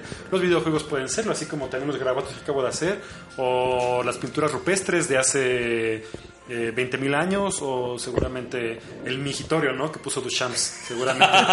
en proporción, pues sí, o sea, si lo ponemos ver de esta forma, ya dependerá también la, la forma en la que se presente y cómo se haga, ¿no? Pues hay Por muchos supuesto. artistas que dicen, ¿no? Que el arte siempre acaba siendo subjetivo a final de cuentas, ¿no? y también en su momento al cine no lo querían considerar arte. Exactamente. La RAE, por ejemplo, menciona en, en una de sus concepciones eh, clásico, que no se aparta de lo tradicional, de las reglas establecidas por la costumbre y el uso. Que la parte, la parte clásica Correcto, llega ya. y representa, ¿no? Sí. Estamos hablando de que entonces algo clásico va a ser algo que va a estar eh, quizá... Icónico, quizás. O de manera literaria también, la historia que te cuentan. Porque al final del día, pues veo como mucha diferencia entre, entre juego y juego, ¿no? Por ejemplo, un Castlevania. ¿Cómo es la dinámica de un Castlevania? Que de hecho ya actualmente marcó como ese pequeño nicho de tipo de juego que son los. Metroidvania. Eh, o por ejemplo, ah, contrapuesto con un shooter, contrapuesto con un juego de stealth como Metal Gear. Pues es como mucha diferencia. Pero, eh, ¿qué aspecto comparten para no salirse de lo tradicional? El camino del héroe. Eso es el camino del héroe, por eso Literatura, se puede decir que ya casi o casi se literario, exactamente. Como un clásico, ¿no? Los tutoriales pueden también considerarse como un clásico. Sí, Es por supuesto. Podría ser uno de varios, pero es Claro. el que se me ocurrió ahorita. Pero por ejemplo, lo interesante de los videojuegos es que no solamente entra el factor narrativo, también Claro. está el factor artístico, el factor Artístico, jugable, visual, el factor- auditivo. Hay de muchísimas cosas que Todo. todo eso es como la podríamos decir como el apartado clásico visual de tal juego, ¿no? Ajá, exactamente. Hay muchas cosas, por ejemplo, moderna, o sea, ya en nuestros tiempos, pues por ejemplo, Dark Souls está marcando una forma también en cómo, se, Sí. están, cómo se está haciendo videojuegos de RPG de Ya acción. muchos juegos están tomando la tradición de juegos estilo Dark Souls. Incluso ya, ejemplo, incluso ya, ya, ya están generando, ya está- se, se habla de un género que se llama Souls-like. Los Souls, ajá. Órale, entonces Exactamente. podríamos definir entonces que un clásico marcaría cánones, eh, cánones de, de, de- de- de referencia, De, de jugabilidades de o de jugabilidad, alguna referencia. Ajá. Vámonos quizá entonces un poquito al cine. Claro. Este, podemos encontrar a Alfred Hi- Hitchcock. Hitch- Hitchcock, a no el holandés este que también ha sido muy polémico. A Bueno, este, se me olvida la mente Kubrick también. Kubrick, por supuesto.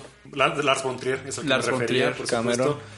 Este, montón de cosas. Entonces, vamos a hablar de psicosis de, de Hitchcock. Por ejemplo, ese marcó un antes y un después en la forma en cómo se construyen las escenas, ¿no? Exactamente.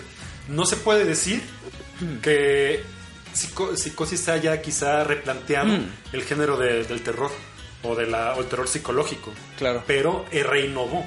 Entonces, podríamos decir que muchas veces los clásicos no solamente están ahí como para para marcar el canon o para sobrellevarlo, ¿no? Sobrepasarlo. Entonces, Porque a partir de eso se rompe clásico. También mencionabas que, bueno, estábamos eh, viendo que también, pues qué aspectos, ¿no? Que sea el mejor visual, que tenga nueva música, que tenga nueva jugabilidad o que haya vendido. Pero hablamos de obras. Por supuesto, entonces, algún juego que haya vendido mucho se puede contraponer también con el cine, por ejemplo, mm, James Cameron con Titanic, en su momento con Avatar. Eh, pero quizá eh, vale la pena no este Entiendo, y sí, completamente, y a nivel incluso de producción se puede considerar. Por supuesto.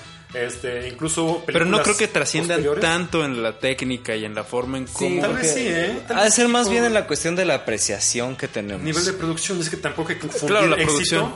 eh, no hay que confundir éxito con clásico. Ajá. Un éxito definitivamente, pues, bueno, sabemos... Pues no- sabemos- Call of Duty son un éxito en Birds. vencas, ¿no? Exactamente. Flappy Bird. Eh, Esto que acaba de la, la, la The Endgame, por ejemplo, Sí. fue un éxito de ventas. ¿Pasará en un futuro como un clásico? Quizás del género de superhéroes y se sigue alargando mucho. Superhéroes dentro de la misma línea Marvel. Yo le daría la a- batuta a otro. Claro. Ajá, previo a, No y dentro de, la misma línea de producción, mismo, No me gustó mismo elenco y todo. A mí tampoco, pero bueno, ni sé, es más, ni las he visto. Que creo que podría llevar más bien esta cuestión de clásico, ¿no? Porque si entendemos, volvamos entonces a, a entender el concepto de El clásico. concepto. Este, podríamos entonces verlo como aquel que toma o que marca patrones. Es más, un clásico vive no solamente en su, esen- en su esencia, sino en la repercusión de los demás. Pues por Claro. ejemplo, hablar del Metroid y del Castlevania, ¿no? Que inventaron el Metroidvania, ¿no? O sea, que se salió un boom así de chorro Sí. de juegos que empezaron a seguir eso, ¿no? Checando la playera que por eso traje. Ah, nos- recordando que Symphony nos- of que the nos Night, presentó ¿no? antes de que empezáramos. Ajá, Symphony of the Night, ahí bien re- representing. Por ejemplo, eso marca una forma, marca una época en la forma en cómo se hacían videojuegos. ¿no? Sí. ¿Qué otro videojuego? Ah, eh, Videojuegos, no sé. estilo es estilo más, Metroidvania. Podemos hablar de Doom. En Doom, su momento, los a, a finales shooters. de los Mm. 80 De los estaban shooters. los Doom likes. Wolfenstein. Wolfenstein, que, que- ese es más un Doom like, porque si te fijas, Bueno, ya, sí ya un no hay, Doom ya like. no hay un Wolfenstein like, ¿no? Sí, no. se, Entonces, se volvió este, más Doom like. ajá.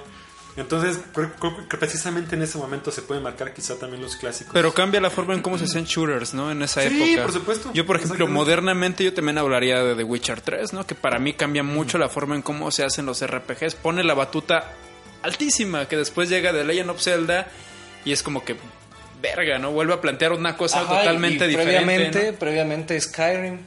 Ándale, pero... de Scrolls. ¿Cómo se puede llamar entonces a eso? Se pudiera verse quizá... Clásicos modernos, no sé. Eh, podrían ser clásicos modernos, pero entrando en la categoría de los open world.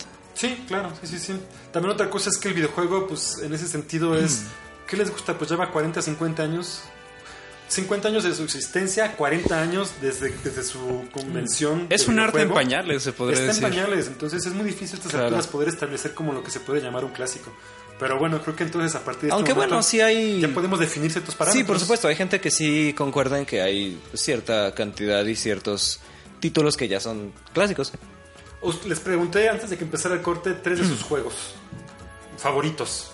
No clásicos necesariamente, pero sus juegos favoritos. De sus tres, ¿alguno se puede considerar que sea eh, auténticamente un clásico? Mm, ok, en mi caso menciono tres. A ver, Mega Man X, ¿ok? mm, Final Fantasy VII ¿Ok? y gusto personal, League of Legends. ¿Ok? Pero vaya, League of Legends marcó la batuta para los multiplayer online Battle Arena, MOBAs, para los. MOBAs, sí, ajá. sí. Pero ¿se podrá seguir llamando un clásico siendo que aún se mantiene? Eh, esa es lo que iba.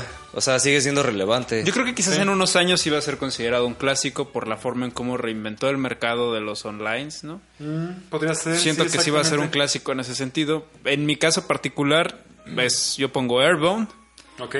eh, pongo World of Warcraft, que es un gusto muy personal, pero es por todo lo que le he metido y Todo, lo que, todo lo que representa para mí World of Tanta Warcraft. vida ¿no? derrochamos en esos juegos. Y sí creo que también va a ser considerado un clásico en su Claro. época. Yo creo que ahorita ya es- muchos No, lo- o sea, y- y ya es, revolucionó la forma en cómo son los videojuegos en línea, ¿no? Incluso el mismo ¿no? Blizzard va a sacar un servidor vanilla. Oficial. Totalmente. Órale. Entonces va a regresar literalmente a lo clásico. Sí. Y él ya habla como llama, ¿no? War- World- ajá, Classic War- World. Classic. Y el último yo también pongo Mega Man X. Sí. Órale, pues sí, son, son. Ah, ya hacen acá, no vieron, pero hacen. No, pues por eso yo también Biggie, sido Bro Mega Fist. Man X. Sí, de hecho iba a mencionar. Estaba, estaba en lugar de Final Fantasy VII entre StarCraft o Warcraft. Bueno, no Warcraft, World of Warcraft. World of Warcraft. sí. Porque StarCraft lo asociaría más con los. RTS. Ajá. ¿Cuál En sería, lugar de Warcrafts. de los que mencionan, cuál sería auténticamente un clásico que ustedes vean de sus juegos favoritos? Pues Mega Man X Mega yo creo Man. que sí. Sí. ¿Se puede considerar un clásico? Sí. ¿Creen que sea referencia así como para muchas personas, siendo que tuvo antes un 2? Pero es que en el, X2, en el, en el Mega Man 2, X de Mega Super Man Nintendo 6. sí cambia mucho Sí el cambia ritmo muchísimo. de cómo son los Mega Man. Cambia el Sí. ritmo. Y también, por ejemplo, ahorita hay juegos. ah, Y la música. De entrada marcó la música y marcó este Claro. la pauta para que saliera Mega Man Zero, este Mega Man Star Force, Mega Man, bueno ya un poco Pero- un poco variando en la mm, en la dinámica del RPG, el Mega Man Battle Network y ahorita ya saliendo de la franquicia los de Azure Striker Gunvolt. Sí, bueno, pero si nos quedamos y si, si partimos del género, que puede ser como en Run and Gun, ¿no? Se puede Ajá. decir que es, el- que es el Mega Man. El Jump and Shoot. Jump and Shoot también, ¿no? O sea, El jump pues, este, Deberían decirle Jump and Shoot, o, man. co- ajá, o como les quieran darle Jump and Shoot, man. Por ejemplo, Airbound yo sí creo que va a ser un juego que como van a ir pasando los años se va a ir valorando más, ¿no? Porque ese es un juego que en su época sí te planteaba un argumento totalmente diferente, ¿no? Sí. Claro. Y pues era una historia literal donde encarnabas a un niño, ¿no? Y pues literal era la perspectiva de un mundo desde el punto de vista de un niño. O sea, eso es, eh, o sea, en los 90 es como, ¿a quién se le ocurrió hacer eso, Sí. no? Porque luego también, por ejemplo, yo mencioné Final Fantasy VII. Ah, ya, pues hay miles de Final Final Fantasy Fantasies. Entonces ya también Pero marcamos no hay como el un estilo de juego. Pero bueno, habrá que entender que no hay como el... Como el El ocho. 6. Como el seis, El 6 exactamente. también. O sea, son O icónicos. Son icónicos. Pero bueno, tampoco, también, es, también hay otra distinción, icónico, clásico. Lo icónico obviamente es algo que puede de pronto estar Claro. representando algo, ¿no? Pero Entonces, lo clásico estamos hablando de un general. Para clásico yo le daría la pauta al 3. Sí, entonces más bien nos vamos a lo clásico. Juego, videojuegos clásicos que ustedes crean de, de cultura general. ¿Cuáles podrían ser? World of Warcraft. Pac-Man, Pac-Man también. Pac-Man, Super Mario. este, Super Mario, por supuesto. Super Mario. Pokémon. Claro que Pokémon. sí. Quizá vámonos Donkey es que- Kong. to- to- ajá, exactamente. Toca, toca a veces irnos un The poquito King of más. El Fighters. primer Legend of. Zelda. Contra. Eh, sí, Bueno, Mortal. Kombat, ¿no? Si acaso, ¿no? Street Fighter 2. Que este no fue, el- no fue la primera edición, fue hasta el 2. Ajá. Que se volvió así Que como la cúspide como de los Super de Metroid. Ándale, en este caso mencionabas este King of Fighters, creo que entra más todavía en ese sentido. Este Street Fighter 2, que es como lo que se puede llamar el clásico de juego. Claro. Sí, Y no Sonic. hay- No hay, en tal caso alguno que se le equipare ese caso. Antes estaba Karate Champ. Antes Pero- estaban otros juegos Uh, más el ahí. de. Ay, ¿cómo se llama? ¿Del Golden Dragon? Double Dragon. ¿no? Eh, ¿Es ese que sí, sí, el de Double Dragon, es más bien. up, ¿no? Ah, sí. Eso también. Era beat'em up, ajá. Dentro de su Sí, el Double Dragon. Hasta podemos decir que dentro del shooting, de los shooters, podemos ver que también Space Invaders puede Los también, GoldenEye. Claro. este, Ajá. Los GoldenEye, papá. Sí, no, sí, pero es sí, que- también. Sí. Pero es que tal vez eh, es, es a lo que voy a veces. A mí, por ejemplo, no me gustó necesariamente GoldenEye. Y para mucha gente puede ser un clásico. Ah, Pero, o sea, pu- puede, Yo prefería el Nightfire. puede generar de pronto indignación que la gente diga, no manches, no lo ¿Cómo no te conoces, o Sí. no lo jugaste, Ajá. o no. Yo no jugué este. GoldenEye, ¿no? En su época yo no lo jugué. Ajá. Sí, no, ya está después. No, yo sí, yo sí, yo sí. Yo, sí lo jugué en un edición de GameCube, fíjate. Órale, ¿a poco? Órale. No, pues sí les faltó entonces. Sí. Acaso clásico el de 64. Y por eso te digo que me gustó más el Nightfire. Porque fue de hecho, la, lo tuve en el 64. chidillo del, 60 del cubo, perdón. Ahí lo tengo todavía en el cajón. Pues sí, también, pues como decíamos, Doom, Punch Es- Out. Punch Out, sí, por supuesto. De mis tres juegos. tres, pues me gusta mucho. Eh, Final Fantasy VII es un juego que marcó eh, un momento importante en mi vida. También eh, posterior, Okami, también un juego que me gustó bastante. Y Ocarina of Time también es este... ¿Ya lo mencioné? ¿Mencionó Ocarina of Time? No, ¿no? No, no, no. lo Ocarina of. Time creo que es este... Ese también es un juego que me gustó mucho por, por, por cómo me hizo llevarlo, pero si acaso más todavía que Ocarina of Time, creo que su primero 64 para mí es un juego que llegó a enseñarme para mí antes de eso todos los, no todos los juegos eran eh, bidimensionales o Similares, quizá eh, cuestiones este, iso, isográficas, ¿no se? Isométricas. Isométricas. Tienes perdón. toda la razón. Super Mario Entonces Llega 64. Nintendo 64 y... Y órale, ¿sabes qué? Y no Vámonos solamente al 3D. ándale, en este mundo donde vas a estar avanzando, recolectando estrellas, con distintas formas de adquirirlas, en cuadros, con temáticas, y, y nadar, volar, hacer lo que Mario antes hacía como... O sea, literal explorar todo el espacio que Sí. tenías en un mundo 3D. Y aparte, pues es, cambia por completo la forma en cómo se jugaba en, ese, en esa época, ¿no? Sí, Sí, exacto. Cómo se agarraba el control, cómo se tenía que Porque manipular. bueno, también del Nintendo 64 fue... Es icónico, pero no es como el epítome de los controles. Ah, no, pero en Sí, esa, claro. cuando sale el Super Mario Sí, claro. 64, Sí, no, pues, exacto. Entonces, por eso, si hablamos que de 64, p- podemos hablar de un juego que puede ser clásico. Y por eso no podemos decir que todos los juegos que se nos vienen a la mente y que nos encantan y que vemos que fueron Ajá. de cultura general sean clásicos. Claro. Quizá tendríamos que entonces que partir Castlevania, por ejemplo, o Metroid. Quizás si hablamos de juegos que específicamente marcan un canon, Sí. un, un- una- un proceso, Una un- época. un- una época, O una tendencia, una tendencia, una tradición. Exacto. Exactamente. Eso es acaso ya podríamos entonces empezar a hablar de clásicos Sin embargo, creo que, como lo mencionábamos, el videojuego como medio es muy joven como para poder, en este caso, planteárnoslo, ¿no? Sí. Ya hablaremos de historia de videojuegos en unos 20 años. Y ya habrá historiadores de los Y nos videojuegos. acordaremos de este Claro que podcast sí. y lo revisitaremos y antropólogos lo analizarán. Como saben, este podcast precisamente no es más que para poder este, llegar a que a poder ser famosos o lo que sea. Lo que queremos también es poder como marcar cierta, pues no, no como historiadores, sino tener un cierto registro de cómo vivimos las cosas. Claro. Nosotros y quien nuestros, nuestro grupo de amigos que nos escuchan puedan tener quizá un parámetro cuando escuchen este, este podcast en 10 años, en 20 años. ¿Qué Está hablando de las noticias que estábamos hablando en, en- en aquel entonces, ¿no? Eso es bien chido, ¿no? Ver cómo ha evolucionado y que hay evidencia, pues, de cómo fue evolucionando, ¿no? Cómo fuimos hablando de que cómo fueron cambiando el mundo de los videojuegos, ¿no? Como mirar en retrospectiva. Exacto. Y ahorita podemos hacerlo, por ejemplo, con el cine. Podemos hacerlo aún mejor con la literatura. Claro. ¿Qué, qué tal si hablamos, por ejemplo, de literatura? ¿Qué tal si hablamos de la Odisea? ¿No? Este... De Iliada o... Ajá. También de Los Miserables. Sí. Si hablamos, no sé, quizá de Rayuela, literatura latinoamericana. Eh, Batallas en el desierto, de literatura nacional. No sé, o sea, o Cien años de soledad. Estamos hablando ya de obras que no van a ser necesariamente como de inspiración, pero también en su momento, o sea, tal vez no va a haber una, una persona más que vuelva, o tal vez sí, pero quizá en su momento también los clásicos van a marcar ese momento como que marcan de pronto un punto y no hay nada más que se le acerque. Sí. Sí, los clásicos viven, como lo comentábamos, no solamente en ellos, sino también en sus repercusiones, ¿no? Pero este, hay clásicos que van a, que, que se quedan, que se quedan sin ninguna otra referencia, que simplemente se quedan como la, como la, la invención del hilo negro. Ahorita que lo estaba mencionando Street Fighter. Street Fighter 2. Sí, ¿no? O sea, es que ese me parece que es un ejemplo muy claro de que todo el mundo lo ha jugado, es un éxito comercial y a partir de eso un montón de juegos se Sí. crearon para poder hacer... Y de ahí supuesto. salieron todos los juegos salió todo, pelea que bases. actualmente. Sí, Sí, exactamente. Y si nos vamos No, a esto... en, en Japón, pff, qué boom tuvo ese juego. Sí, Había de torneos y no, no, no. Aquí también, oye, aquí también, Sí, este, también. aquí llegó y, y México fue un, un lugar, Latinoamérica fue un, un- un territorio fértil para todo lo que es Sí, los juegos de pelea. Creo que todavía, Entonces, ¿eh? pero Pero aquí, juegos de pelea sigue abundando mucho en América Latina. Aquí en América Latina siento que fue más territorio de King of Fighters. Sí, pues bueno, de alguna forma. Sobre todo aquí en el México. tequino. Empezó, El tequino, empezó- eh. Street Fighter no se lo va a quitar nadie. Sí, no. Y de alguna forma el hecho, y aparte lo, de lo que hablábamos, o sea, King- eh, Street Fighter eh, marca la parte, por ejemplo, de los poderes, marca quizá Sí. la parte también de la barra, el tiempo también que era importante. De Y- los combos, ¿no? En los combos, que por un los error, rounds. un error de programación, que había momentos perdidos de pronto entre golpes. Ajá. Y eso dijeron, Y ahí te "Oye, qué buena zafar". idea. O sea, esto, esto, esto lo puedo meter y lo que terminó Los- siendo un error los- terminó siendo una mecánica de Los iframes. Exactamente. Los iframes y las, la- la- las- los hitbox y todo ese Los tipo de cosas que empezaron a que empezaron en ese momento, pues o sea, quizá no se puede decir que haya uno más importante que eso. También si hablamos de plataformas, Super Mario va a ser quizá el más importante porque es algo que todo el mundo conoció.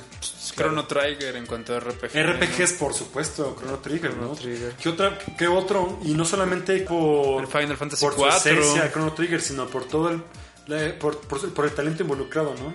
Toriyama súper ambicioso en muchos sentidos. Aunque también, como lo mencionan también los Tales of, tienen ya muchísimas ediciones. Pues sí, igual, pero- igual aquí no son tan conocidos ¿Se, se puede llamar clásico? Es- ¿Uno de esos? porque ya están siguiendo una fórmula, ya están siguiendo una tradición. Podemos entonces decir que el único clásico es el Tales of Fantasia, ¿no? Que es el primero, el de Super Nintendo. Para mí me llama más el Super de Nintendo pa' abajo. Sinfonia. Pero Sinfo- Sinfonia es de Cubo, De ¿no? GameCube, ¿no? Sí. Ajá. Sí, no, ya tuvo que pasar mucho, aunque involucraron ahí por primera vez este, batallas en 3D. Sí. Porque antes eran únicamente como si fueran más side... Como side-scroller. Side-scroller, Ajá. así. Side Screen. Side-screen. O no sé Es side screen más bien. De, Side-screen, sí, sí, de, sí, de sí, lado pues. en ajá, 2D, en 2D. vaya, sí, no, ya. no, no. ¿Para qué nos vamos tan ¿Para allá? qué le 2D. hacemos? A ver, ingeniero en videojuegos, explícanos qué onda. No, pues mira, son dos... di- 2D son dos dimensiones, 3D son tres dimensiones. Gracias. Te lo juro. ¿Les quedó claro o se lo Oh, a ver, en el pizarrón. ¿no? Ah, mira, de hecho traes una ejemplificación Ah, ahí. pues sí, ¿eh? exactamente. Ahí está 2D, 3D. Oh, Dios mío, eso era los inicios de un juego que queríamos hacer, pero bueno. Y tienes Y él era como un Sí, jefe. sí, sí, se puede tener. Era más que nada. Sí, sí, sí. Pero eso es otra historia. A los podescuchas, ¿qué les interesa lo que estamos viendo en este momento? ¿Quién es el de ahí que está, dibu- que- que está dibujado de rojo? Ah, es Fermín. Le Ah. mandamos un saludo a Fermín, por cierto. Eh, y bueno, eh, entonces, para definir, para concluir, ¿cómo podemos ver entonces a los clásicos? Ok. Yo sigo con lo que dije al principio, que son juegos que marcan una época, que eh, marcan una forma en cómo se hacen los videojuegos, en cómo se música, arte, jugabilidad, historia, no, son videojuegos que llegaron y marcaron una época, un antes y un después en la forma en cómo se hacía ese género, en cómo se hacían ese tipo de juegos. ¿Ok? Yo creo que la clave es ah, una especie de maridaje entre innovación y qué tanto pegó. Ok, sí puede ser como una, una mezcla ahí, ¿no? Teniendo en cuenta que... eh, Porque, o sea, yo he visto juegos muy innovadores, pero que no la arman. La gente no les pone atención, no consiguen el público que, que uno quisiera y que de verdad están muy chidos, pero pues no la armaron. Y este, cosas tan simples que sí la armaron y que sí innovaron en su momento. Ok, ok. Pues ahorita en lo que ustedes estaban pensando en eso, justo me puse rápido, así de bote pronto, googleé como videojuegos clásicos, sin importar la, la historia eh, o el tiempo o lo que tengan en el mercado. Sí. Y me, marca, me aparecen aquí 10, a ver cómo lo ven ustedes. Creo que me- esto puede concretar ¿Cuáles un te parecen? ah, en lo que, en lo que, A ver la en lo que marca, ¿no? En primer lugar, Mario Bros. Sí, obviamente. Segundo lugar, Pac-Man. Desde Tercer luego. lugar, Mario Kart. Hablando del juego Karting, no hay ningún otro juego que haya incluso llegado The antes. Kart. Tienes No, razón, de hasta ese sí, momento ajá. no había. Buen punto. Sí, sí, sí, exactamente. En cuarto lugar Street Fighter. Sí, por supuesto. Eh, quinto lugar The Legend of Zelda. Eh, sexto lugar Contra. Contra, claro. Séptimo Resident Evil. Que En cuanto a videojuegos de terror, sí. Por supuesto, sí, sí, sí, claro que sí. O bien llevado por lo menos, ¿no? Sí, había- sí, por supuesto. Quizá había los intentos en su momento en PC, Clock Tower. Creo que el estaba en 3D ayudó mucho a los videojuegos de terror, ¿eh? Sí. Sí, definitivamente. O- octavo lugar Duck Hunt. Noveno lugar Donkey Kong. ¿Innovó? Y Donkey décimo lugar Snake.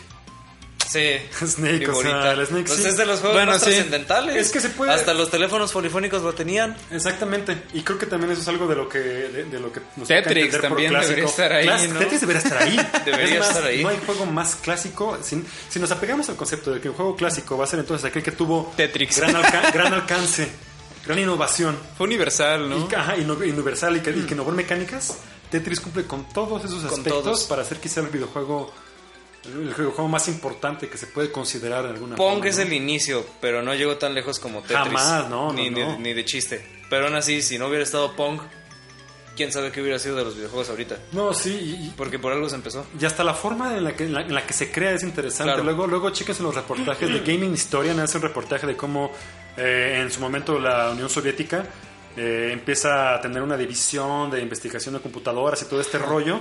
Y en ese momento pues sale este cuate Alexei Pajintov, que es quien crea Tetris, junto con un grupo más de, de pelados, así unos chavitos pródigos de 16 años que se ponen a programar.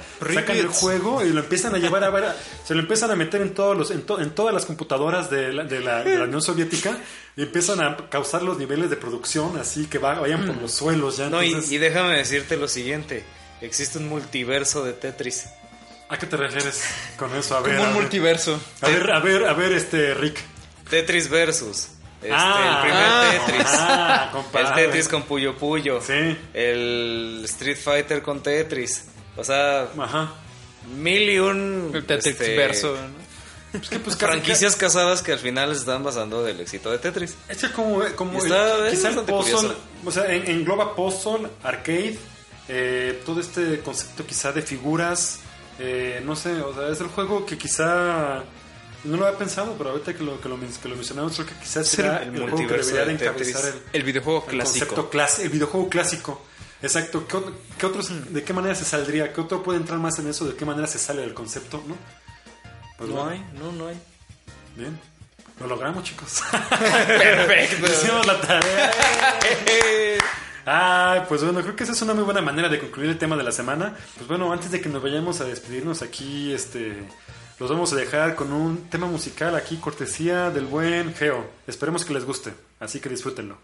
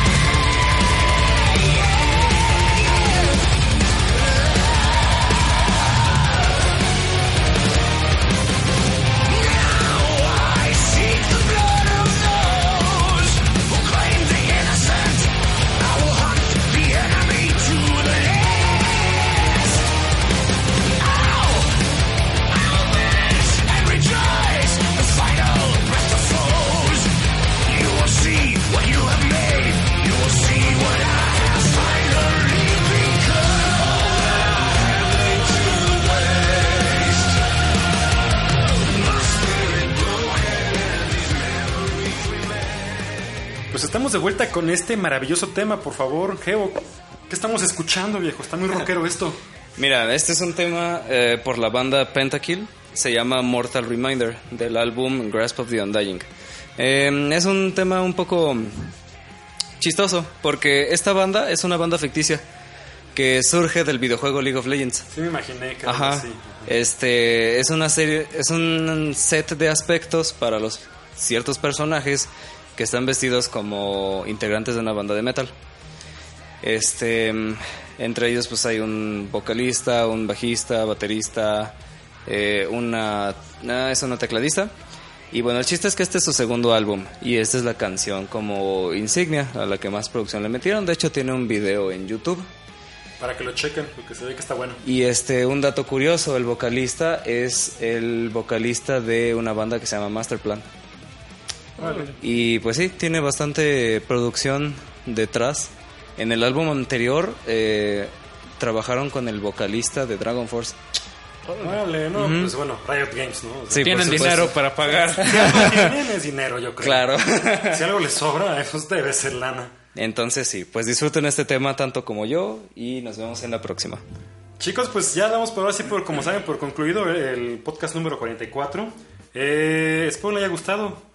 Eh, Pedro. Pues muchísimas gracias, Cacho. Otro programita más. Gracias por acompañarnos, hermanos. A ustedes por haberme seguirte invitado. viendo por aquí en el podcast. Y Espero Sí, en, para que en sepan. alguna para ocasión que tener sepan más. Generalmente grabamos viernes, sábado, domingo. Anímense. O lunes también a veces, pero pues anímense. Este, generalmente se, se publica el día siguiente de cuando se graba. En- Claro. Me desvelo ahí editando, poniéndole.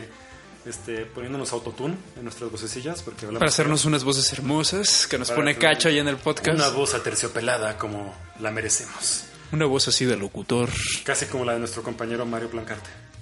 A Un le saludo. mandamos- A quien le mandamos un saludo siempre al buen Mario. Bien preocupado por ti, viejo, que anda el pobre Mario. ¿eh? Yo sé que anda preocupado por mí. Todo el mundo ya pensó que, que te quedaste, que te raptaron ahí. No, eh, hay una disculpa ya. Gimnástico. Ya hablaré con ellos, pero sí hubo una situacioncilla ahí que me tuvo que alejar un poco aquí de la onda jugabilística de Morelia. Pero ya le había dicho a Mario que el programa pasado podía ir, pero creo que él no pudo ir al programa.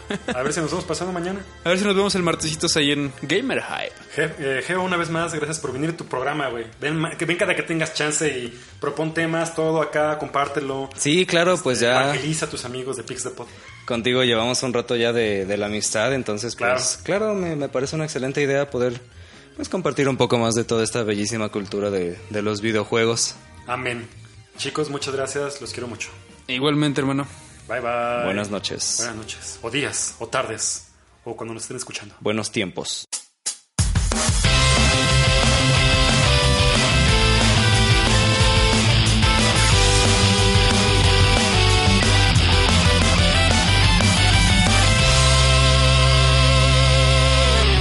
Pix the Pod.